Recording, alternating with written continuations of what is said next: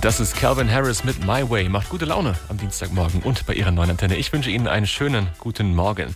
Sie kennen das ja. Man hockt am Arbeitsplatz, tippelt so vor sich hin, aber irgendwie kann man sich nicht richtig konzentrieren.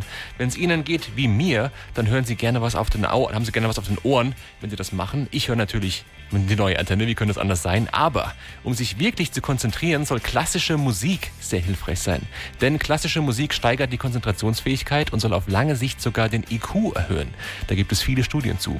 Aber es gibt viel klassische Musik. Die Frage ist, welche Musik höre ich denn am besten? Darüber haben wir mit Christian Gansch gesprochen.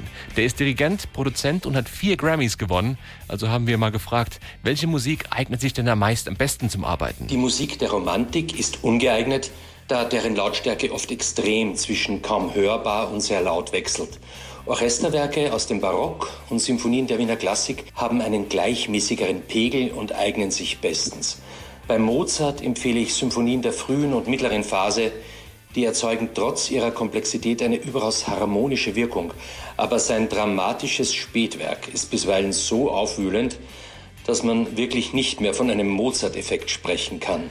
Also Mozart, ja, wer hätte es gedacht. Aber Mozart hat ein breites Werk. Wo fange ich denn jetzt am besten an? Als Einstieg empfehle ich Mozart Symphonie Nummer 29 in A-Dur. Aber letztlich sollte jeder für sich selbst entscheiden. Denn die einen hören lieber prickelnde, mitreißende, andere wiederum eher ruhige, getragene Klänge. Am besten, man sucht sich mittels eines Streamingdienstes die jeweils passende Musik aus, je nach Stimmung und Arbeitsaufgaben.